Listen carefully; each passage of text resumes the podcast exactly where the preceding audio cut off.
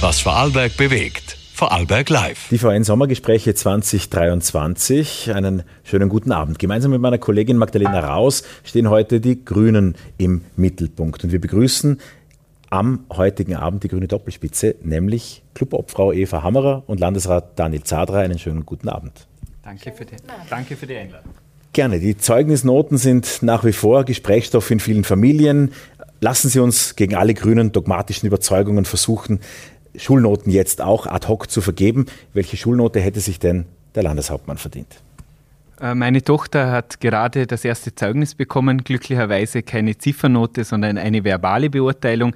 Der Landeshauptmann ist zurück, der Landeshauptmann hat sich gut wieder eingefunden. Ich äh, habe eine sehr gute Arbeitsbeziehung mit Markus Wallner und wir haben Lust, noch ein Jahr gemeinsam zu gestalten, Dinge auf den Weg zu bringen. Wir sind voller Tatendrang. Frau Hammerer, voller Tatendrang waren auch die Aktivistinnen und Aktivisten vergangene Woche vor dem Landtag. Ein äh, großer Auflauf. Extinction Rebellion wollte zeigen, was möglich ist sozusagen, auch teilweise gegen die Versammlungsregeln, ordentlicher Polizeieinsatz. Äh, sympathisieren Sie mit den Aktivistinnen und Aktivisten? Sie haben Ihnen ja Kaffee und Kuchen, na, Croissants rausgebracht, oder? Ja, also ob ich mit Ihnen sympathisiere. Es ist so, wir, vor allem hier in Vorarlberg, wir sind ja sehr gut erzogen. Wir haben ja sogar ein Dialektwort dafür, Körig. Und wenn da plötzlich junge Menschen solche Sachen machen, sich irgendwo ankleben, es kommt zu Stau oder sie blockieren wie hier eine Tiefgarageneinfahrt, dann verstehe ich, dass bei vielen Menschen als erstes sich ein Widerstand regt und, und einem das aufregt und man sie, weil, weil es einem sagt, das, das tut man nicht. Und wenn man sich dann näher mit der ganzen Sache beschäftigt, dann sind das junge Menschen, hinter die sich die Wissenschaft gestellt hat. Die führenden Klimawissenschaftlerinnen Österreichs haben sich hinter diese jungen Menschen gestellt, die Angst um ihre Zukunft haben und mit friedlichen Protesten, und das möchte ich ganz eindringlich betonen, das sind friedliche Proteste, aufmerksam machen wollen auf dieses eigentlich dringendste Thema, und zwar haben Sie uns vor zwei Tagen die Politik extra darauf aufmerksam gemacht, dass hier riesengroßer Handlungsbedarf ist. Und insofern ja, haben Sie meine Sympathie. Das heißt aber auch, und ich vermute, Sie verwehren sich auch nicht der Wissenschaft, Herr Zadra, äh, dass das chörige Protestierende sozusagen sind, die auch grüne Anliegen vertreten. Also ich möchte da ein bisschen in die Geschichte zurückblicken. Ganz wichtig ist, denken wir an Zwentendorf zurück. Zwentendorf, auch da waren es Proteste, die in der breiten Öffentlichkeit abgelehnt wurden. Aber das sind doch Proteste wurden, gegen Ihre Regierungspolitik. Es wurden abgelehnt, es waren sogar äh, Protestierende, die wurden rausgeprügelt. Und heute sind wir atomfrei. Es ging dort um die Proteste gegen das bereits fertig errichtete Atomkraftwerk. Hätten sich damals nicht Menschen, mutige Menschen, dagegen äh, aufgelehnt, dann hätten wir heute ein Atomkraftwerk, dann hätten wir heute nicht die Geschichte, die Österreich stolz macht, dass wir atomfrei sind.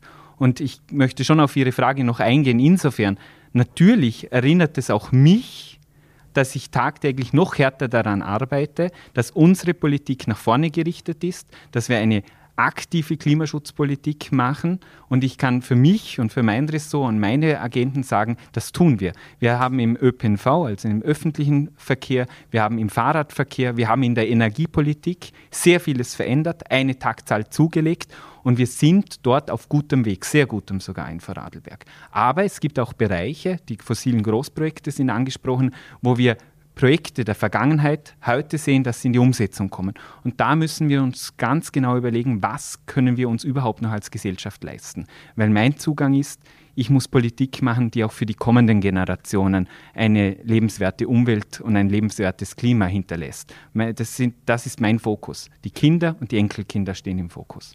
Wenn wir jetzt noch mal kurz auf die Protestformen zurückkommen. In Deutschland zum Beispiel hat der grüne Minister Robert Habeck Aktivistinnen und Aktivisten der letzten Generation doch kritisiert. Er hat gesagt, die Klebeaktionen würden dem Klimaschutz eigentlich nicht nutzen, sondern eher schaden. Dafür werde es keine Mehrheit geben. Ist das denn aus Ihrer Sicht kein Einwand? Also man muss differenzieren. Ich stehe zu 100 Prozent hinter den Forderungen, Aber die Aktionsformen, die Formate, über die muss man sprechen. Das sind frei gewählte Formate. Ich teile nicht alle dieser Formate, ähm, aber das, das muss man differenzieren. Die Forderungen sind legitim. Der Protest der Aktivistinnen und Aktivisten, auch bei dieser Aktion, richtet sie sich ja auch äh, gegen Projekte, die Klimapolitik im Land konkret. Dazu wären dann auch die Infrastrukturprojekte, auch die Tunnelspinne in Feldkirch zu erwähnen und auch zur S18, der wir sicher später noch kommen. Ist ja die grüne Haltung die gewesen oder die des Regierungsabkommens? Bereits beschlossene Bauprojekte werden weiter den Instanzenlauf nehmen. Heute ist es doch im Alltag aber so, dass Sie in jeder Möglichkeit die S18, auch die Tunnelspinne kritisieren. Wäre es nicht ehrlicher gewesen zu sagen, wir sind gegen diese Projekte als Grüne? Also wer für den, für den Kompromiss nicht gemacht ist, der kann, hat in der Politik nichts verloren. Das ist nicht ein Ausspruch von mir, sondern von einem anderen äh, sehr wertvollen Politiker.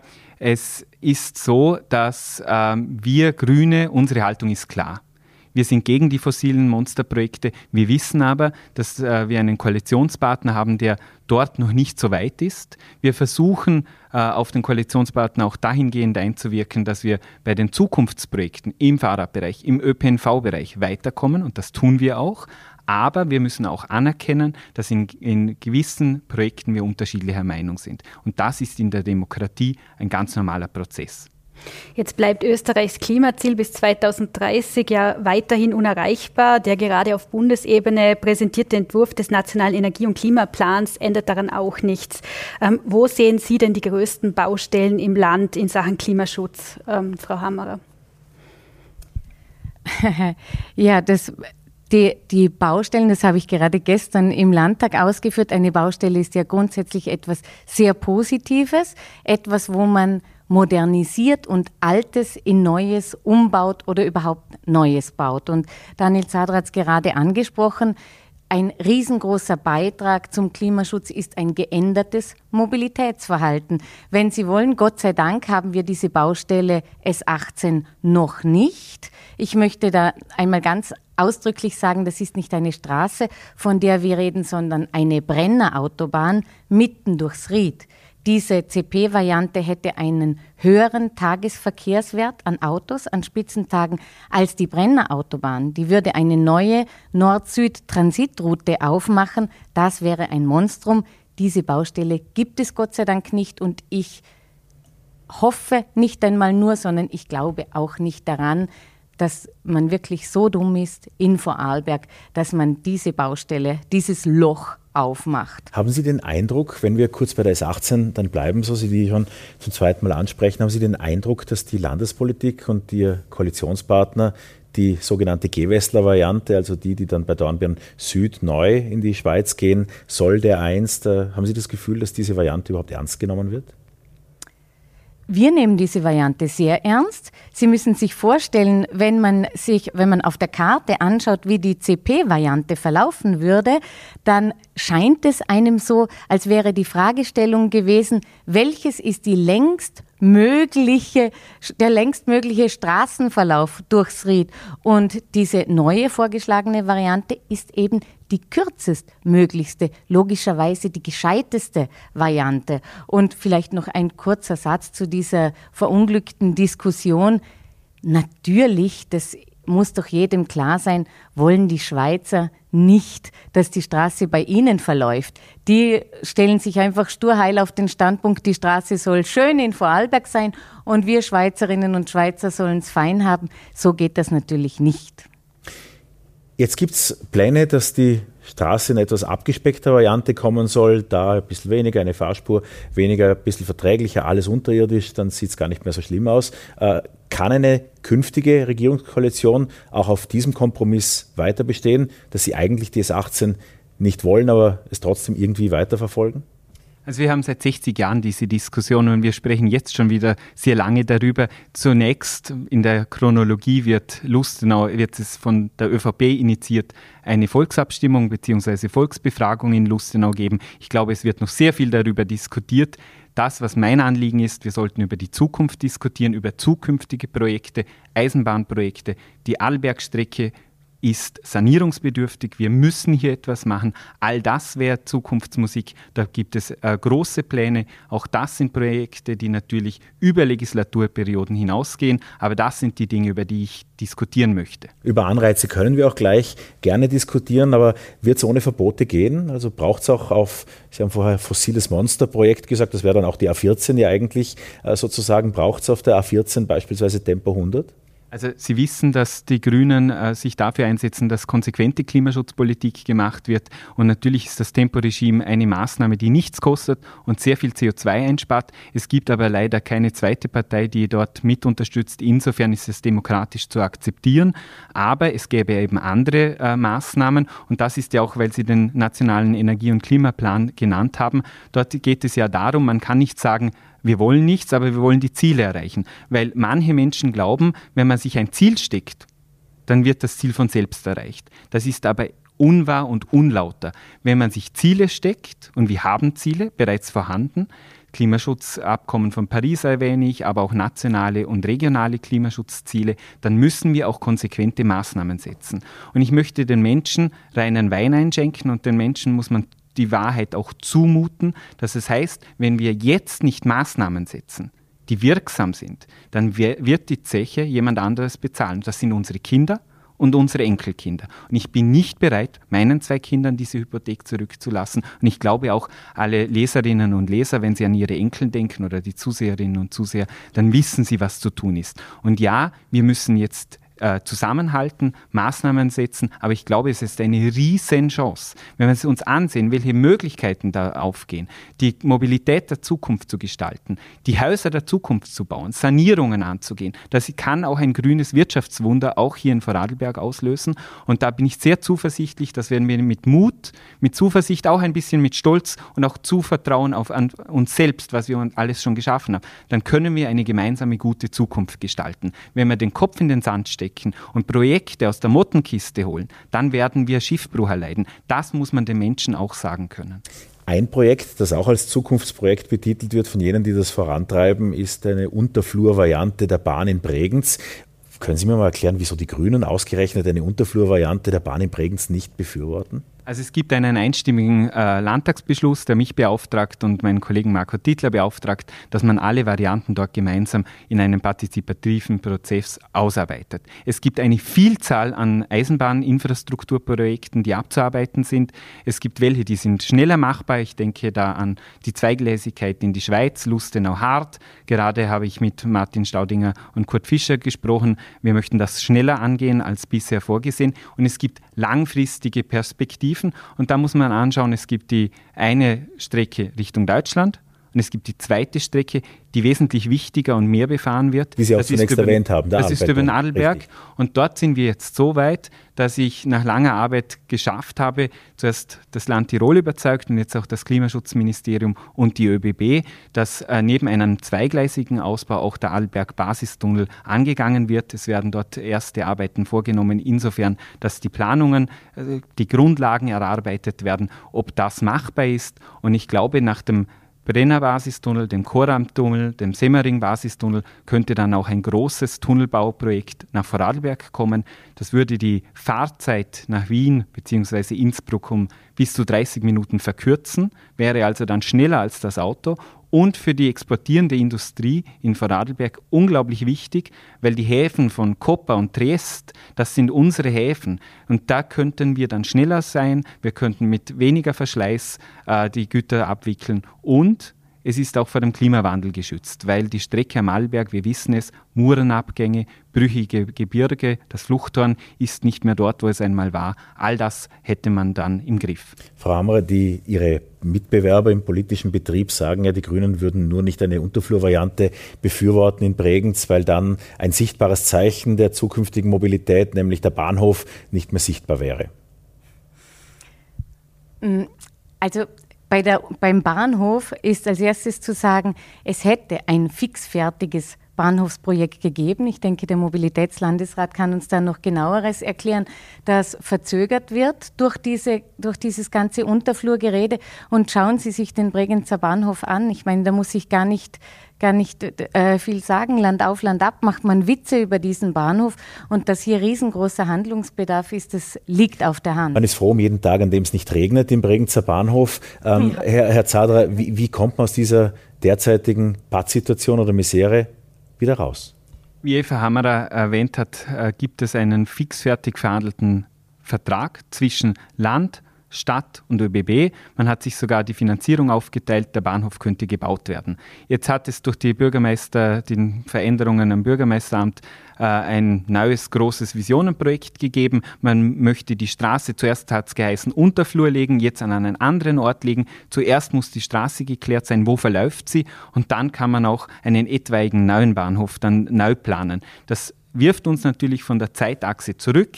Mein erklärtes Ziel, wir brauchen einen Mobilitätsdrehpunkt im Herzen von Bregenz so schnell wie möglich. Das ist ein Zustand, was wir derzeit haben, kein Bahnhof. Und meine Bemühungen liegen voll auf Schiene, so schnell wie möglich einen Bahnhof für Bregenz, der auch den Namen verdient. Geht es nach dem Plan B Gemeinden, wäre zumindest am Sonntag ein autofreies Ried zwischen äh, Lauterach und Lustenau erstrebenswert. Das Land sieht da aber keine Möglichkeiten für Fahrverbote. Trotzdem gibt es denn wirklich gar keinen rechtlichen Weg, dass man ein autofreies Ried realisieren kann? Wir sind Fahrradland Nummer eins in Vorarlberg. Wir haben noch vieles vor, die Radwege auszubauen, für, äh, Gefahrensituationen zu entschärfen und Großprojekte umzusetzen. Gehen Sie zur Pipeline nach Bregenz, dann werden Sie sehen, was ein Fahrradinfrastrukturprojekt leisten kann.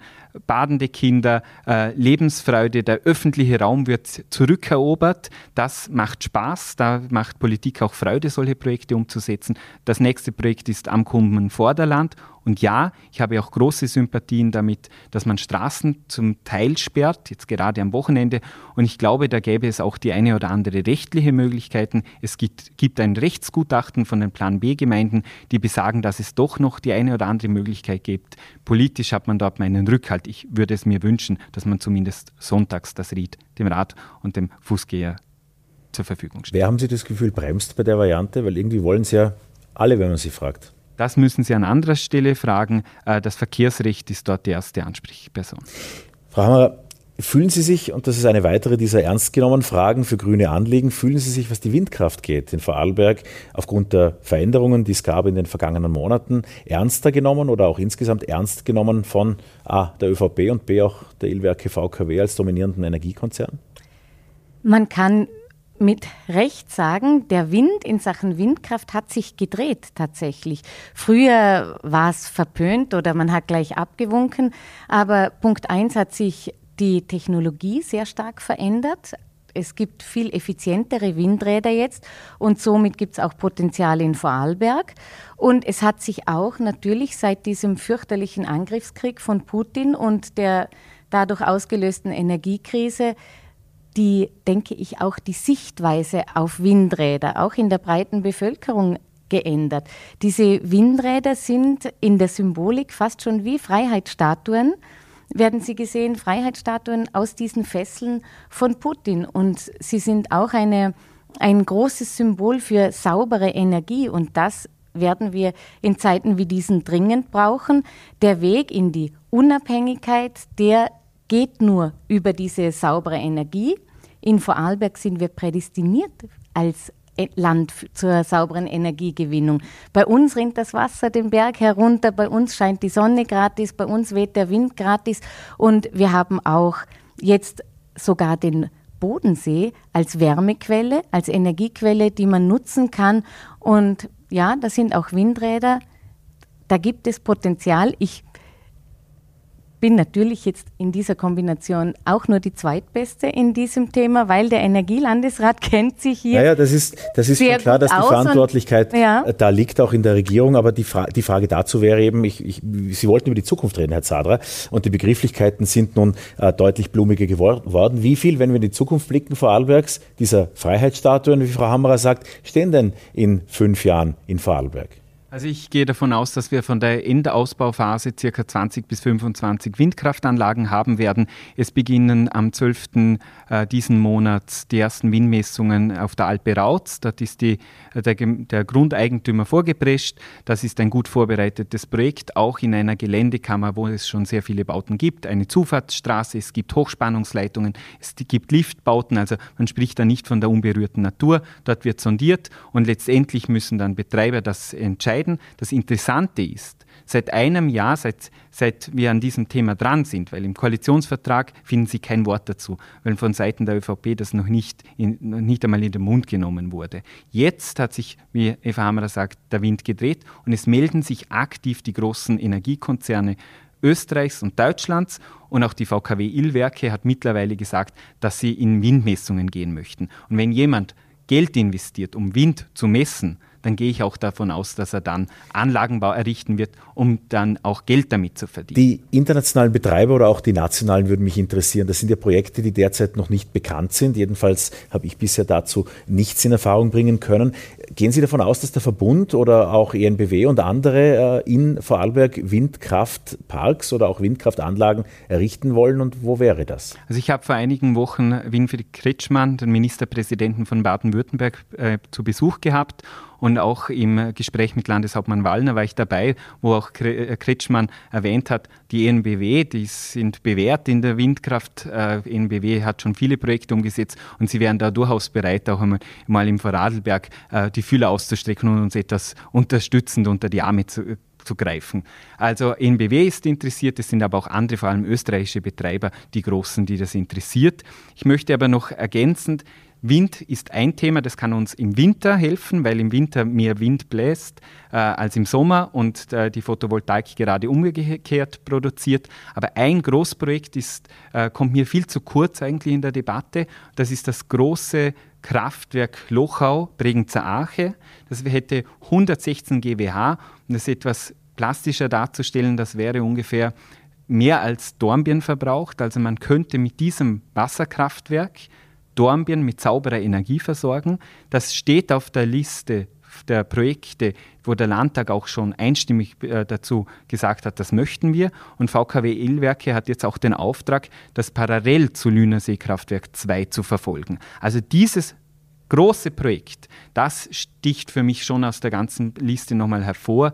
Ganz Dornbirn mit sauberer Energie aus Wasserkraft, das wäre mein Zukunftsbild und ich setze mich dafür ein, dass das so schnell wie möglich umgesetzt wird. Bis wann glauben Sie, dass da Beschlüsse gefasst werden können, die dann auch konkret zu einer Bauphase oder zu Prüfungen führen? Konkret also äh, die Projekte äh, sind schon ausgearbeitet. Ähm, es ist so, dass bei VKW Illwerke im Aufsichtsrat, wo ich Teil davon bin, auch der Beschluss gefasst wurde, dass geprüft wird, ob es parallel möglich ist, Lünersee Kraftwerk und Lochau. Ich gehe davon aus, dass das möglich ist. Und dann geht es so rasch wie möglich ins Verfahren. Wir wissen, die Verfahrensdauer sind, ein, sind einige Jahre und dann umsetzen. Also so ungefähr in sieben, acht bis zehn Jahren möchte ich, dass das erste äh, Wasser dort äh, auch zur Energiegewinnung genutzt wird. Horizont 2030. 2030 plus, ja. Apropos Verfahren, ähm, jetzt ist die Umweltverträglichkeitsprüfung für Bauvorhaben heuer neu aufgestellt worden. Äh, das haben aber die Gemeinden ziemlich erzürnt reagiert, sehen das kritisch, die fühlen sich übergangen und äh, sprechen von einem Anschlag auf die Gemeindeautonomie. Äh, der Hintergrund ist, dass eine UVB-Bewilligung für Windkraftanlagen ähm, auch ohne Flächenwidmung möglich ist. Ist denn diese Kritik berechtigt? Also der Hauptkritiker war Alfred Riedl, derjenige, der äh, jetzt ordentlich naja, auch Andrea in, Kaufmann in Diskussion ist wegen ja. der Umwidmung in seiner Heimatgemeinde, wo er ein, einige Millionen mitgeschnitten hat. Ähm, das ist so, dass die Gemeinden ein wichtiger Partner sind und sie sind äh, im Verfahren natürlich auch zu hören und können die Entscheidungen im Verfahren machen. Das Einzige, was geändert wurde, ist, aufgrund einer fehlenden Flächenwidmung kann man nicht ein Verfahren behindern. Das Verfahren kann eröffnet werden und die Flächenwidmung wird dann im Rahmen dieses Verfahrens geklärt. Die, äh, die Gemeinden sind also weiterhin ein wichtiger Partner und haben weiterhin ein ordentliches Wörtchen mitzusprechen. Ein Thema, das die Grünen auch sehr stark propagiert haben und über das auch in Vorarlberg sehr viel diskutiert wurde in diesem ungewöhnlichen vergangenen Politikjahr, ähm, ist die Transparenz. Ähm, es ist eine Transparenzplattform vor einigen Tagen an den Start gegangen, auf der Aufträge, Förderungen äh, entsprechend äh, veröffentlicht werden. Aber diese Reform, dass U-Ausschüsse in Vorarlberg nicht weiter zahnlos bleiben sollen, die ist gescheitert. Es gibt keine zahnvolleren Urausschüsse. Sie bleiben, so wie es jetzt aussieht, genauso wie beim ersten, der relativ harmlos über die Bühne gegangen ist. Wie beurteilen Sie die Situation und warum ist es nicht zu, einem, zu einer Einigung gekommen? Sie kennen mich, Herr Riedmann, und Sie wissen, welchen Knopf Sie bei mir drücken müssen, wo bei mir der Schmerzpunkt ist, und das ist er tatsächlich. Wir hätten ein Urausschussrechte-Paket ausverhandelt, das alle oder sagen wir fast alle Stücke spielt. Das wäre ein Meilenstein der sauberen Politik in Vorarlberg geworden. Und das fast Tollste dabei war, dass wir die ÖVP mit dem Boot hatten. Das war ausverhandelt. Und bei nur einer Frage haben sich die Geister geschieden. Da hätte es drei verschiedene Lösungen, am Schluss sogar drei gegeben. Alle Vor- und Nachteile, aber alle von Expertinnen und Experten als brauchbar deklariert oder Brauchbarkeit attestiert. Und schlussendlich hat die Opposition sich dagegen ausgesprochen, beziehungsweise sich sturheil auf eine Variante versteift die die ÖVP wieder nicht wollte. Und daran ist das Ganze gescheitert. Und ja, den allergrößten Schmerz damit habe sicher ich, weil weil es mir furchtbar leid tut für die Demokratie in Vorarlberg und vor allem für die saubere Politik. Sie waren lange genug selbst in der Opposition. Wie beurteilen Sie jetzt die Oppositionspolitik in Vorarlberg? Also in Punkte U-Ausschuss kann ich Ihnen aufrichtig sagen, wenn ich in der Opposition gewesen wäre, hätte ich das niemals gemacht. Das war eine Jahrhundertchance und die haben sie vermasselt. Welche weiteren Schritte sind in Sachen Transparenz noch denkbar? Ist das, was jetzt erreicht ist, äh, für Vorarlberg sicherlich wird das ungewohnt sein, Herr Zadra. Was, was wären weitere Schritte, die Sie sich jetzt erwarten würden? Also uns ist sehr vieles in der Koalition gelungen. Äh, ich erinnere an das Parteienförderungsgesetz, wo Eva Hammerer wie eine Löwin gekämpft hat dafür, dass wir jetzt gläserne Kassen haben bei den Parteien, weil die Menschen, die haben ein Recht zu erfahren, wo, wofür ihre Steuergelder verwendet werden. Und das Wichtigste war uns dabei, dass auch befreundete und Teilorganisationen natürlich auch mit berücksichtigt werden müssen, weil wir wissen ja, äh, ich erinnere an die Wirtschaftsbund-Geschichte, äh, wir wissen, dass dort die großen Geldflüsse waren. Und insofern ist es uns gelungen, dort Transparenz herzubekommen. Und Transparenz bedeutet immer, dass Machtmissbrauch und Korruption schon im Keim erstickt wird, weil es einfach sonst jeder sehen würde, weil es einfach äh, ganz eindeutig wäre, wohin es geht. Und der, le der letzte Schritt, der uns geglückt ist, der ist einige wenige Tage alt, Sie haben es schon erwähnt, die Transparenzoffensive des Landes. Wir werden in Zukunft alle Aufträge, alle Förderungen und alle Studien und Gutachten auf einer Homepage veröffentlichen. Mit einigen wenigen Klicks wird das für jeden sichtbar werden, für die Journalistinnen und Journalisten für Recherchen, aber auch für die Bürgerinnen und Bürger. Und da können Sie mir glauben, das hätte ich mir vor fünf, sechs Jahren noch nicht erträumen lassen. Also dort hat sich ordentlich etwas bewegt und da haben wir auch Punkte gemacht. Und da freue ich mich sehr, dass unsere Hartnäckigkeit jetzt belohnt wurde. Der Wirtschaftsbund spielte auch eine wichtige Rolle in der Wahlkampffinanzierung in der Vergangenheit, also in diesen Wahlkämpfen, die auch die Bürgerinnen und Bürger in diesem Land kennen, an die sie sich erinnern. Was wird sich denn im kommenden Wahlkampf verändern, Ihrer Ansicht nach? Ähm, das Gute, was Daniel Zadra gerade angesprochen hat, und ich lasse es mir nicht nehmen, dass ich das jetzt an dieser Stelle noch einmal betone, da habe ich nämlich hartnäckig darauf bestanden, dass das Vermögen des Wirtschaftsbundes im Rechenschaftsbericht der ÖVP abgebildet werden muss. Also das Wichtigste ist, man sieht einmal, wie viel Geld da da ist. Das war ja die große Kritik, dass dieses Geld dann in die Wahlkämpfe geflossen ist. Und was Wahlkämpfe anbelangt, ist durch das neue Parteienförderungsgesetz als erstes einmal eine Wahlkampfkostenobergrenze eingezogen worden. Also man darf gar nicht Geld ausgeben, so viel wie man hat. Das ist ein ganz ein wesentliches Instrument dafür, dass alle die gleichen Startbedingungen haben. Also für die Demokratie ganz wesentlich.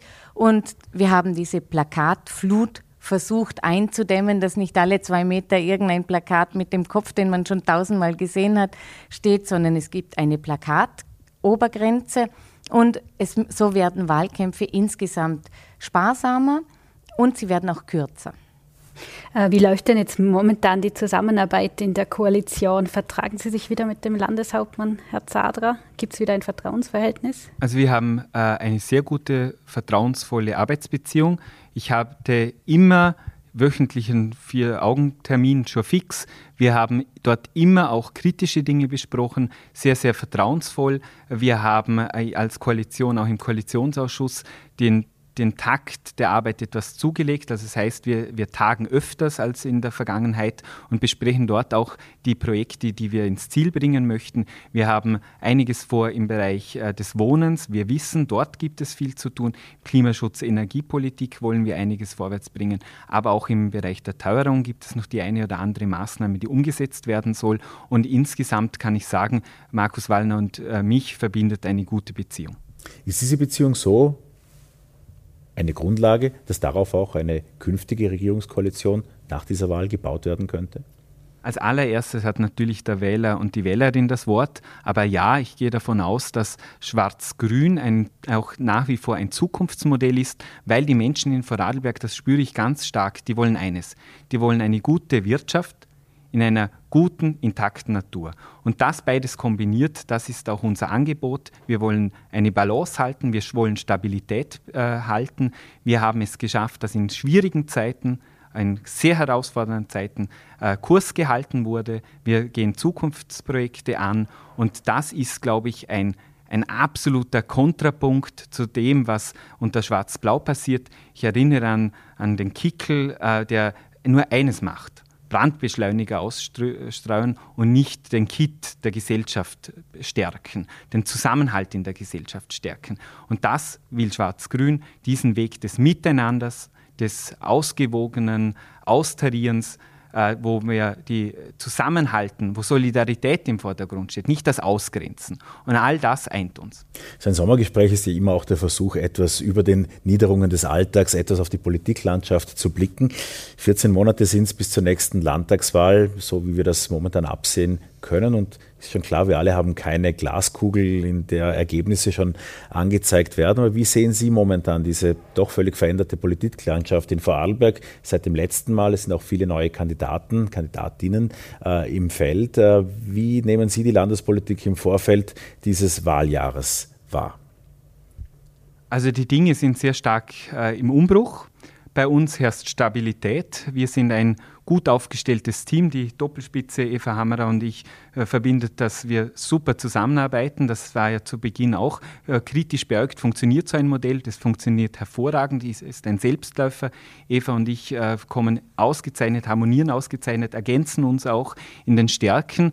Und wir haben äh, mit äh, Leonore Gewessler und mit Johannes Rauch ein super Team im Bund. Wir müssen uns nicht permanent abgrenzen von der Bundespolitik und der Bundespartei, sondern wir können Hand in Hand für Vorarlberg arbeiten.